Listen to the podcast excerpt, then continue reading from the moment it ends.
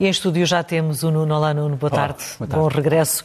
Uh, vamos começar uh, este, esta rubrica com um título muito interessante que tu trouxeste, que é A Melhor Defesa é a Defesa. Isto quer dizer o quê? Quer dizer que Portugal tem que estar especialmente preocupado com as questões da defesa nacional, quer num cenário de conflito, que é o que vivemos, quer num cenário de emergência, que é o que podemos viver. E quando eu digo emergência, digo tudo, desde terremotos, marmotos, uh, crises energéticas, uh, crises uh, que envolvam incêndios, crises que envolvam fome, que, que envolvam deslocados. E, e, e, nesse aspecto, só as Forças Armadas em Portugal é que têm ainda alguma capacidade para poder acorrer quer às crises do, do conflito, quer às crises de emergência. Algumas boas notícias têm vindo a público. A última é o primeiro voo deste avião, o KC-390, o chamado Millennium, que é um avião feito pela, pelo Brasil, pela empresa Embraer, mas que tem muita tecnologia portuguesa e tem muitas peças montadas em Portugal e que vai equipar a Força Aérea Portuguesa. Aliás, já o vemos aqui com ah, as insígnias da Força Aérea Portuguesa. Uh, não interessa agora saber se vai ficar com esta cor, uma cor camuflada. A verdade é que nos próximos anos nós vamos ter cinco destes aviões que vão ser muito importantes, não só para o transporte de paraquedistas e para operações militares, mas também para o combate aos incêndios. Vai ter um kit especial de combate que vai ser muito importante para nós. Portanto, esta é uma boa notícia e o dinheiro que se gastou aqui não é mal gasto, pelo contrário. Depois, estes dois exemplos que vamos mostrar a seguir, uh, em cima uh, um avião da esquadra dos Lobos, que está em Beja, que é um avião de patrulha uh, marítima, mas também de ataque a submarinos e de ataque a terra. Um avião muito moderno, muito versátil, é um P3C Coupe, portanto é já um P3C modernizado e que, juntamente com o navio que vemos em baixo, que é o uh, patrulha oceânico Sines, uh, seguiram uma frota russa que esteve na Zona Económica Exclusiva Portuguesa e que uh, vão ter que estar outra vez em ação porque há neste momento também a passagem ou a possível passagem de um submarino que se pensa que ser, ser um submarino nuclear russo que está neste momento no Mediterrâneo. Aliás, em colaboração com forças aéreas de todos os países, eh, os portugueses conseguiram fotografias e registros extremamente importantes que não podem ser esquecidos. Portanto, tudo o que neste momento se gasta com a defesa parece-me importante, tem que ser bem gasto, obviamente, mas é importante. E já agora lembrava que para a semana passo ao centenário uh, de uma pessoa que, talvez como nenhuma outra em Portugal, se tem dedicado às questões da defesa e da estratégia, uh, o professor Adriano Moreira, que faz 100 anos para a semana, e eu uh, gostava de salientar aqui, esta, a título de homenagem, esta, esta efeméride que vai passar, como eu digo, para a semana. Uhum. Nuno, passemos para a política internacional, nomeadamente para a Alemanha e para o chanceler Scholz, que apresentou a semana passada o seu plano para o plano dele para a Europa. O que é que destacas desse plano? Já vamos ver um vídeo em que ele fala de uma coisa muito particular, que é a defesa, Europa, a defesa antiaérea de todas as grandes cidades europeias, os países europeus. Mas antes disso, só muito rapidamente, passou-se em Praga, na Universidade de Charles, uma universidade que tem um peso histórico muito importante. Foi, era aluno dessa universidade em 1969, o jovem checo, checo uh, Jan Palach, que se imolou pelo fogo para protestar contra a entrada das tropas soviéticas em Praga. Mas foi nesta, neste cenário simbólico que o, que o primeiro-ministro Scholz explicou que a Alemanha tem um plano para a Europa, uh, que a Alemanha acha que a Europa está cada vez mais a mover-se para leste e os europeus, a União Europeia, têm que se preocupar com isso, positivamente, quer dizer, no fundo, muitas das relações estratégicas dos dias de hoje já não são no Ocidente, mas são a leste. A Europa tem que se coordenar quanto a isso, tem que se coordenar nas questões da energia e também nas questões de defesa. E é aí, nessa altura, que uh, o chanceler Scholz propõe um plano de defesa da Europa com um novo sistema antimíssil e defesa antiaérea e vamos ver essa passagem uh, legendada uh, que me parece extremamente importante. Foi talvez um dos grandes discursos dos últimos tempos de um primeiro-ministro alemão. Não sei se já temos o vídeo pronto. We have a lot of catching up to do in Europe when it comes to defense against airborne and space-based threats. That is why we in Germany will be investing very significantly in our air defense over the years ahead. All of those capabilities will be deployable within the framework of NATO. At the same time, Germany will, from the very start, design that future air defense in a way that our European neighbours can be involved if desired, such as the Poles, Balts, Netherlanders, Czechs, Slovaks, and our Scandinavian partners.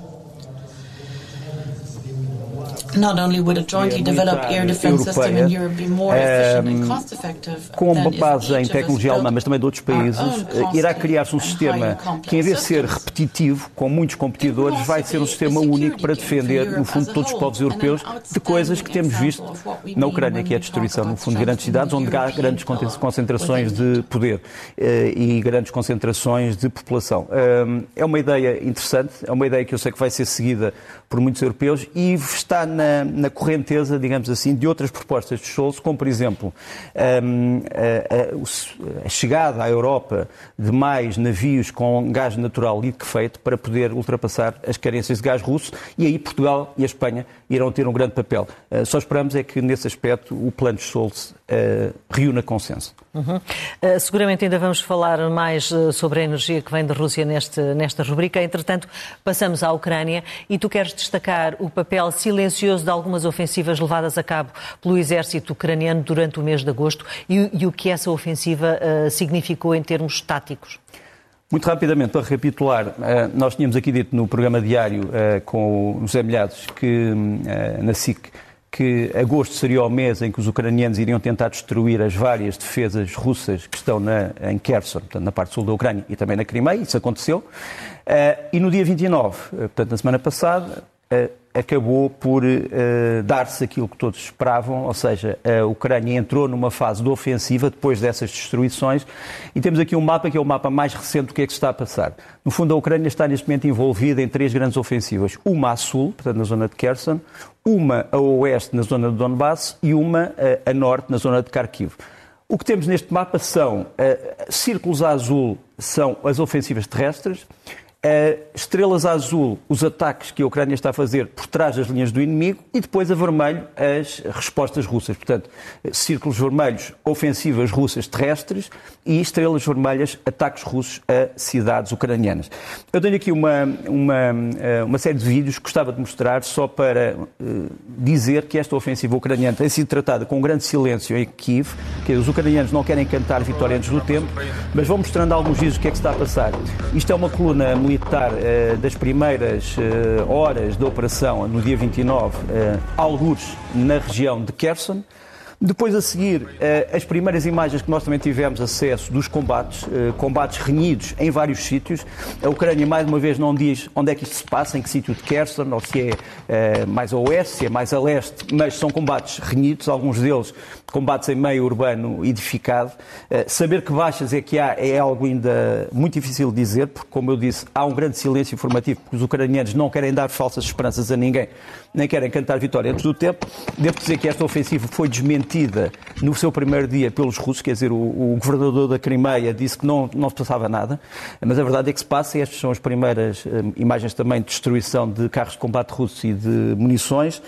E depois, um, este silêncio tem problemas mas é como há silêncio. Qualquer vídeo que apareça pode ser reclamado por cada uma das partes. E repare, este vídeo é um vídeo que os ucranianos lançaram dizendo que é um ataque de HIMARS, os tais foguetes, a tropas russas que se estão a tentar defender, mas 24 horas depois os bloggers russos disseram não, isso são tropas ucranianas que estão a ser atacadas por meios russos. Portanto, só para te mostrar que o silêncio informativo tanto também é este problema. É que depois é difícil geoverificar e reclamar, digamos assim, ou, ou reivindicar determinados avanços. De qualquer maneira, há algo que é indesmentível, que é a capacidade que neste momento os ucranianos têm de usar tecnologia ocidental que eles não possuíam. Vou mostrar-vos este vídeo. Isto é um obus, uh, portanto, um, enfim, uma peça de artilharia de tiro curvo que tem um grande alcance, uh, feita nos Estados Unidos, uh, é o M777, e os ucranianos conseguem disparar esta peça, foi disparada no princípio, nós já não temos essa parte do vídeo, e eles em menos de 70 segundos conseguem desmontar o obus, colocá-lo numa caminhonete, atrelado a uma caminhonete que aparece ali agora, e que depois é logo levado para outro sítio, para que possa disparar de outro sítio e não ser destruído, digamos assim, pela retaliação russa. É também com base nesta tecnologia e na capacidade que os ucranianos tiveram de aprender a usar estas armas que se podem fazer alguns dos sucessos e alguns dos avanços, ainda não sabemos quais são, uhum. eh, das forças ucranianas. Uhum. E, e, por falar neste conflito, temos que falar obrigatoriamente da central nuclear de Zaporizhia. Mas que... vamos falar do Gorbachev, penso eu. Uh Não, vamos falar da central. Não, tens, é razão, central. tens razão, tens razão, tens razão. Faz uh, peço desculpa. Não, eu é, que, eu, é que, eu é que tinha aqui isto eh, fora da ordem, peço desculpa. Uh, vamos falar na central. A central continua a ser o centro de todas as atenções. A central é, como tu sabes, um problema para toda a Europa, porque, obviamente, com um acidente nuclear como aquele que se deu em Chernobyl, e por isso é que eu estava a pensar no Gorbachev, poderá afetar grandes partes da Europa. A central tem três problemas. Por um lado, está ocupada militarmente pela Rússia. Saber o que é que os russos lá têm ou não é um dos grandes debates e que foi verificado pelos inspectores que chegaram à central. Segundo, saber se a central está neste momento a funcionar em condições adequadas ou se tem algumas partes destruídas que possam provocar libertação de elementos uh, uh, tóxicos, tóxicos e, e, elementos perniciosos. O terceiro, saber se uh, a temperatura dentro da central e os chamados centros de arrefecimento estão a funcionar bem, porque tudo depende também da temperatura dentro da central. Nós vimos, eh, como sabes, os inspectores chegaram ehm, à central de Zaporizhia, que fica na cidade de Energodar. Eh, o relatório sobre a investigação vai ser feito na terça-feira, no dia 6. Agora, já vimos aqui algumas coisas curiosas. Isto são os inspectores que descobriram dentro da central uma série de veículos militares russos que a Rússia dizia que não tinha. Portanto, a Rússia eh, era acusada de ter artilharia e veículos militares e soldados os inspectores poderão verificar o número de veículos, os soldados e até este veículo, que é um veículo das Forças Especiais Russas, que já tinha sido visto na Síria. E tudo isto foi visto pelos inspectores. É em que medida é que os inspectores vão valorizar ou desvalorizar isto é outra questão que vamos ver no dia 6. Mas já falaram em violações graves é, de segurança. Não nos adiantemos ao relatório, que é do dia 6, e eu nisso gosto de ser institucionalista e quero primeiro ouvir o que é que o chefe dos inspectores vai dizer. Agora, há este vídeo muito interessante. A certa altura, os inspectores vão encontrar um foguetão, eh, um foguete, na zona, digamos, da central, e descobriram que, pela orientação, ele tinha vindo não de território ucraniano, mas de território russo. Portanto, estava a ideia que a Rússia tinha alvejado também sítios perto da central. Quando perguntaram, uh, não sei se temos esse, era um vídeo que tínhamos a seguir, uh, quando perguntaram a esse funcionário russo, que era um funcionário da Rosatom, aqui está, ele diz, não, é que depois eh, isto parece que veio do nosso território, mas não, é que usou estes foguetes, quando chegam ao chão, fazem uma volta e se vêm de norte parece que vão para o sul, e se vêm de sul parece que vão para o norte. Pronto, é uma explicação que irá também, é uma, uma, uma explicação um bocadinho estranha. Agora, há ainda outras coisas, por exemplo, este vídeo que acabámos de receber, de receber é um vídeo que foi enviado para a Agência de Energia Atómica. Este vídeo é um vídeo que terá sido tirado no dia 3, Uh, no dia 2 para o dia 3, uh, eh, perdão. E o que é que vemos ali? Vemos ali à esquerda, uh, aquelas duas torres, é a central térmica, térmica de Zaporígia. Naquele espaço, até aquele poste que vemos ali, é a zona da central nuclear. E o que é que nós vemos, digamos assim, à direita daquelas duas torres e, portanto, provavelmente na zona da central, ainda assim sabemos bem, vemos tiro de, repetido de lança-foguetes múltiplos russos eh, que parecem ser dirigidos ao sítio onde nós estamos a ver, que é o sítio de Nikopol. Quer dizer, nós estamos no fundo, aquilo é o rio de Dnieper, do lado de lá está uh, a tal central térmica e a central nuclear. Isto são imagens filmadas da zona ucraniana para a zona ocupada pela Rússia. E o que se vê claramente é realmente tiro de artilharia a oeste da central térmica e, portanto, onde fica a central nuclear. Saber se isto vai também fazer parte da investigação e o que é que a Agência eh, de Energia Atómica vai dizer é ainda cedo, mas é o último vídeo que nós temos desta, desta situação preocupante. Uhum. E esse relatório vai ser conhecido eventualmente esta semana? No dia, na, na terça-feira. Sim. Uh, voltamos então a Gorbachev, e, uh, que foi uma das figuras centrais da segunda metade do século XX e que faleceu a semana passada com 91 anos. Este funeral foi peculiar, tendo em conta o que se fez pelos antigos líderes soviéticos e o que agora Putin reservou a Gorbachev? O que eu acho, o que eu acho mais, mais intrigante, nós não temos ainda nada escrito sobre isso, não há memórias, é que Gorbachev nos últimos anos terá mostrado um grande ceticismo em relação ao regime de Vladimir Putin, sobretudo dizendo que ele não se devia ter recandidatado como presidente e terá também dito que estava preocupado com a invasão da Ucrânia, embora nós não tenhamos isto da boca, da boca de Gorbachev. Quer dizer, Gorbachev publicamente nunca disse nada disto. Isso é aquilo que foi referido por pessoas que estavam com ele e que dizem uhum. que têm essa informação. Portanto, um livro, digamos assim, de memórias dos últimos meses e dos últimos anos de Gorbachev era, eh, penso eu, essencial. Há três grandes palavras que marcaram uh, o consulado Gorbachev, que começa no fundo em 1985 uhum. e que se prolonga até ao fim da União Soviética, 1991. E que é também o fim da Guerra Fria, eh, segundo alguns dizem, quer dizer, a Guerra Fria começa em maio de 1941, quando o Winston uhum. Churchill fala da cortina de ferro, acaba em dezembro de 1991, portanto com o fim da União Soviética. Mas estas três palavras são muito importantes. A palavra perestroika, que já tinha sido usada várias vezes na, na Rússia, quer dizer reforma. Realmente, um dos grandes ímpetos do Gorbachev foi o processo de reformas. Segundo, Glasnost, a possibilidade da pessoa falar livremente, de falar sem embaraços, portanto, de fazer ouvir a sua voz. E é verdade que muitas pessoas conseguiram falar, coisa que não conseguiam durante uh, o período mais negro da União Soviética. Terceiro, uma palavra menos conhecida, a palavra uscurénia, que quer dizer a aceleração da história. Quer dizer, os eventos sob Gorbachev aceleraram-se muito rapidamente, desde o fim da guerra do Afeganistão até outros acontecimentos. Eu tive a oportunidade de, de ter muitas conversas com uma, uma, testemunha privilegiada, um senhor chamado Gennady Gerasimov, que era o porta-voz do Gorbachev e que se tornou depois embaixador em Lisboa. Lembro que tivemos eh, grandes conversas sobre o assunto. E um, das conversas também ficou um bocadinho aquele sinal. Muitos soviéticos culpam o Gorbachev pelo fim da União Soviética, sobretudo aqueles mais uhum. endurecidos. Outros acham que ele devia ter ido mais longe. Ou seja, que, por exemplo, a partir de 1990 devia ter acabado com qualquer tipo de repressão. E a verdade é que não acabou, porque em 1990 nós temos aqui uma imagem de Gorbachev a chegar a Riga, eh, a Vilnius, perdão, eh, na Lituânia. Os lituanos declararam a independência em 1990 e o que seguiu foi uma feroz repressão causou muitos mortos. E, entretanto, havia também repressão no Azerbaijão, noutras zonas, digamos assim, da Ásia Central da União Soviética, que não foram travados pelo Gorbachev, porque eu acho que ele também estava, de certa maneira, encurralado entre dois mundos. Ele também não tinha um poder suficiente para mudar tudo do dia para a noite. Uhum. Agora, que muitos realmente referem que ele teve um papel algo ambíguo, porque ele, no fundo, queria conservar a União Soviética, mas conservar uma União Soviética melhor, digamos assim, com liberdades, e depois percebeu que não era possível. Quer dizer, a União Soviética com liberdades não era a União Soviética. E esse é o drama de muitos líderes que se encontram nos cruzamentos da história e que têm que agradar, como se costuma dizer, a gregos e troianos. E isso é impossível. Uhum. Uh, tu também falas aqui hoje, queres falar aqui hoje de alguns riscos uh, que o regime russo pode estar a, a correr neste momento. Quais são eles? É curioso porque neste momento em Moscou fala-se muito outra vez de uma nova perestroika, se é possível haver uma nova grande mudança na Rússia. Um, primeira imagem que eu mostro aqui é algo simbólica. Nós precisamos saber se uh, o regime de Putin e do Sr. Medvedev, que já foi vice-presidente, uh, vai continuar uh, molhado nas suas contradições ou se vai salvar-se, se vai encontrar um guarda-chuva providencial. Mas a verdade é que os, os, problemas existem. Repare, começamos por aqui pelo Sr. Ravil Maganov, que é um, foi um dos grandes industriais da zona do petróleo e do gás da Rússia. Ele era o presidente da Lukoil, uma das grandes empresas russas. Ele suicidou-se esta semana.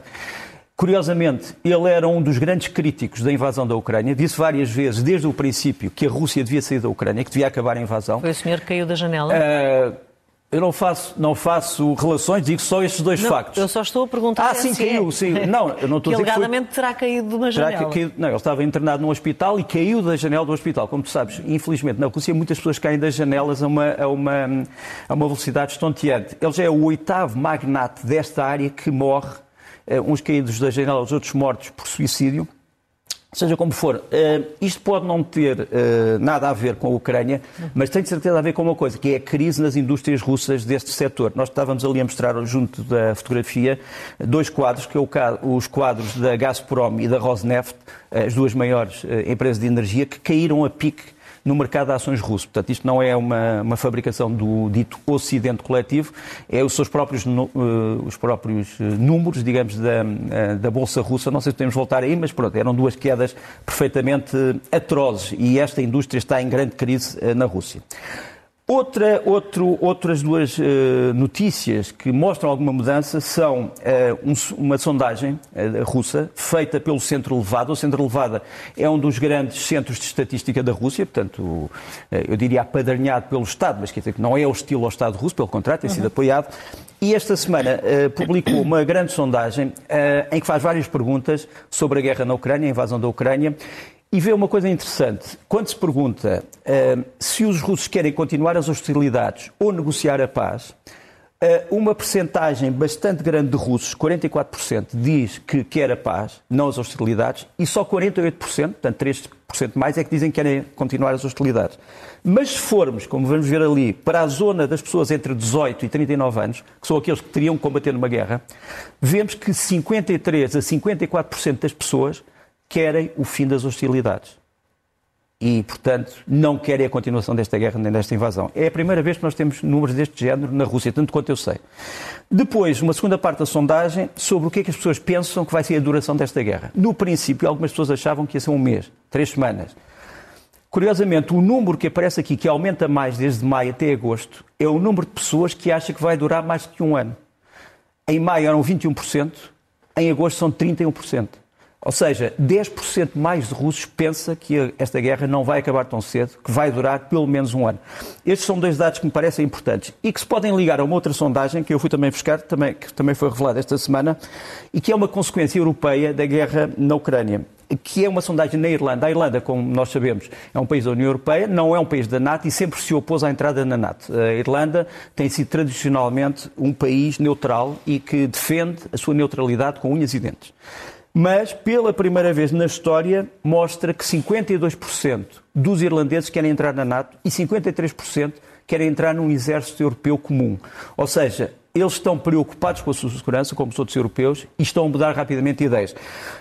Um outro elemento que me parece também preocupante para a atual liderança russa é esta, esta, esta anunciada uh, joint venture, portanto, um projeto comum entre a Turquia e a Ucrânia para o fabrico de um novo drone supersónico armado que terá um motor ucraniano, embora seja feito na Turquia e parte também na Ucrânia. É o Bayraktar Kizilelm, que foi aqui mostrado, começará a voar daqui a uns meses. Eh, é uma péssima notícia, obviamente, para a Rússia, porque trata-se já de tecnologia de novíssima geração e de um projeto turco-ucraniano. Depois, mais notícias ainda.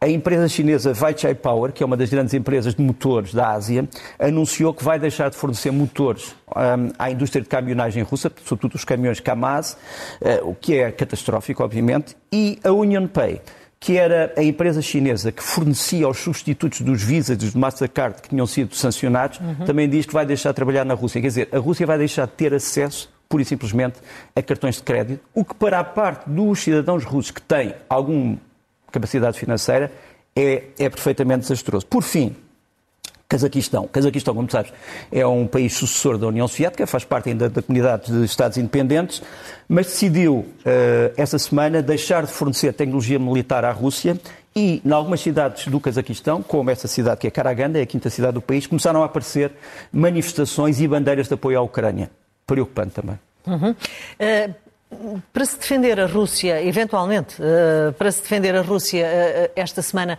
limitou o acesso ao fornecimento de energia à, à Europa. Vamos falar de Moçambique e, por falarmos em Moçambique, esta poderia ser uma oportunidade de ouro para este país se a estrutura de gás no norte estivesse a funcionar em pleno, não é? Um país que foi visitado esta semana pelo primeiro-ministro português. Sim, Portugal reafirmou a sua solidariedade com Moçambique. Realmente o projeto de gás natural de Cabo Delgado é essencial, eh, enfim, eh, esperemos que vá para a frente.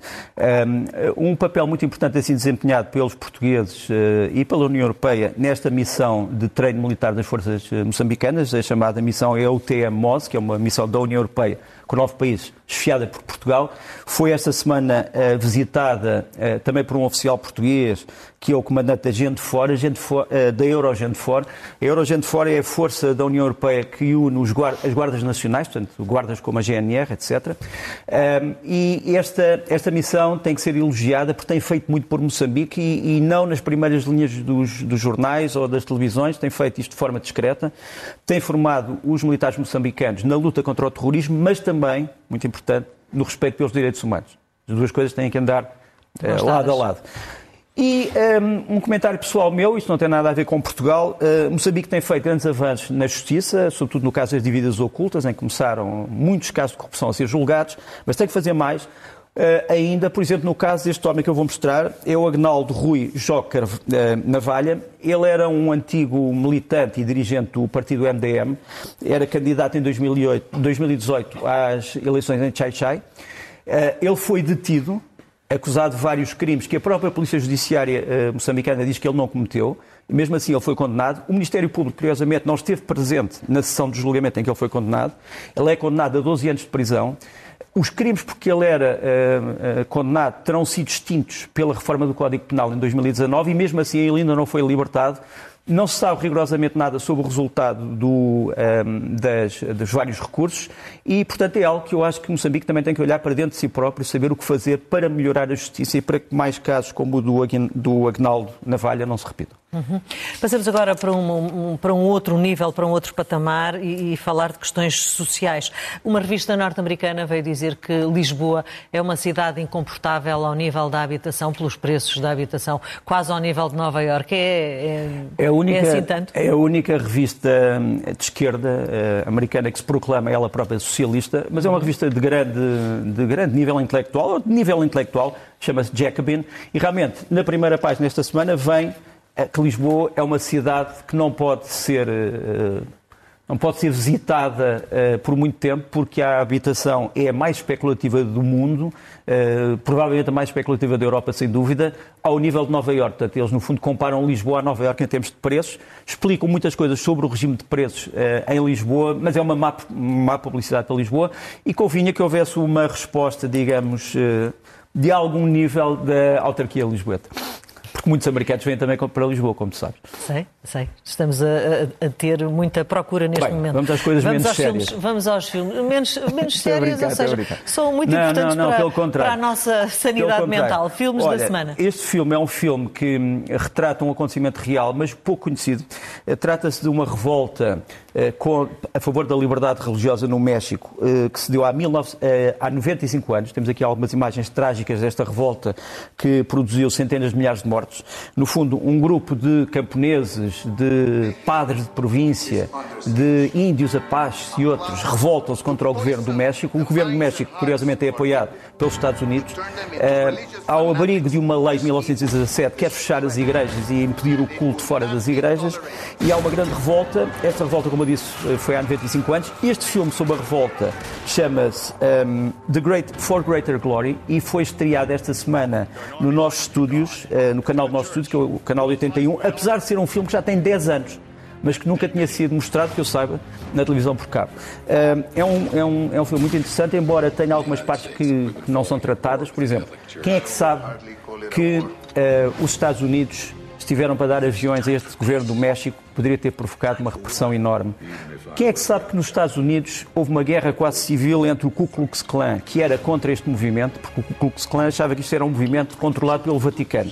E o Ku Klux Klan, como sabes, é um movimento racista americano que uh, incriminou os, os, negros a seguir à, à, à, Guerra da Secessão, achava que isto era um perigo para os Estados Unidos, que era um país protestante, segundo eles. E, portanto, há uma guerra entre o Ku Klux Klan e os chamados Cavaleiros de Colombo, que é uma organização católica americana, Uh, que apoiavam os revoltosos. Isto não é tratado no filme, mas é uma parte histórica que eu aconselho as pessoas a tentar investigar. Portanto, falamos da revolta dos Cristeros de 1927 e este filme é um filme que eu acho que é digno de ser visto. Não é uma obra-prima, mas é um filme muito interessante sobre uma parte muito, muito pouco conhecida da história.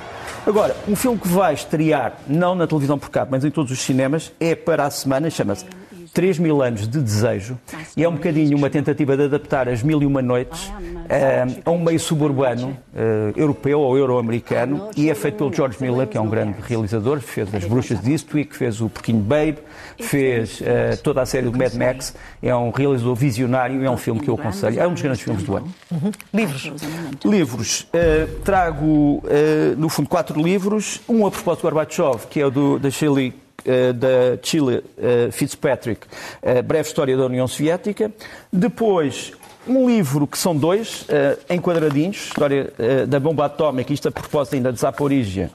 Uh, como é que nasceu a bomba atómica? a bomba atómica. CBD? isto é banda desenhada, sim senhor, histórias aos quadradinhos, como se dizia no meu tempo.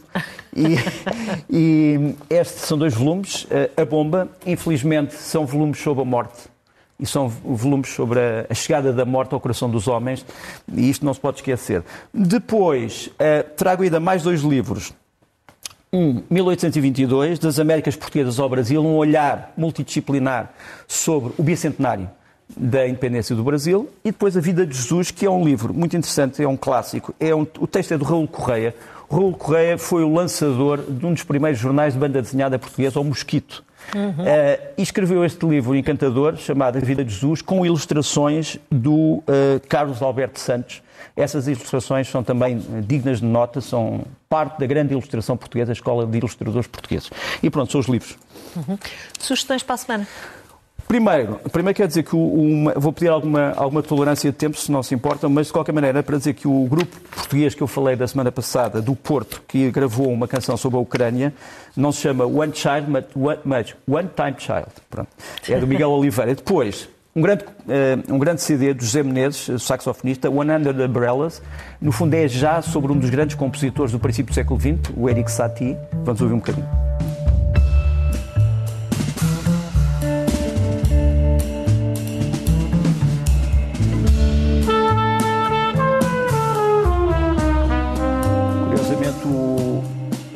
O Eric Satie, uh, que era altamente excêntrico, tinha realmente 100 guarda-chuvas.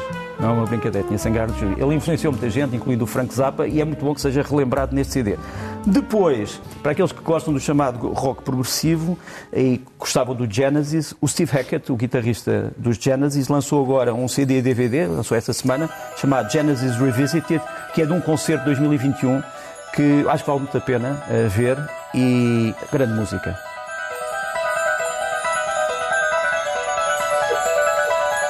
Isto, obviamente, é o The Lamb Lies Down on Broadway, embora ainda não se reconheça.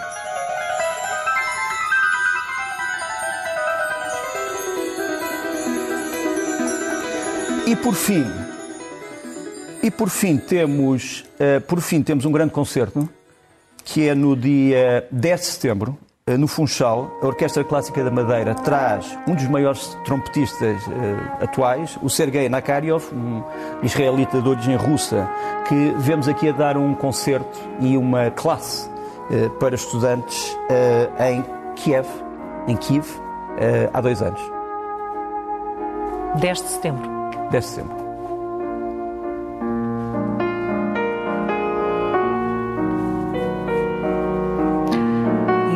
Ao som desta melodia que vamos para intervalo. Obrigada, Nuno. Guardamos por ti daqui a uma semana neste, nesta rubrica e neste espaço. Nós fazemos aqui uma breve pausa neste jornal. Até já.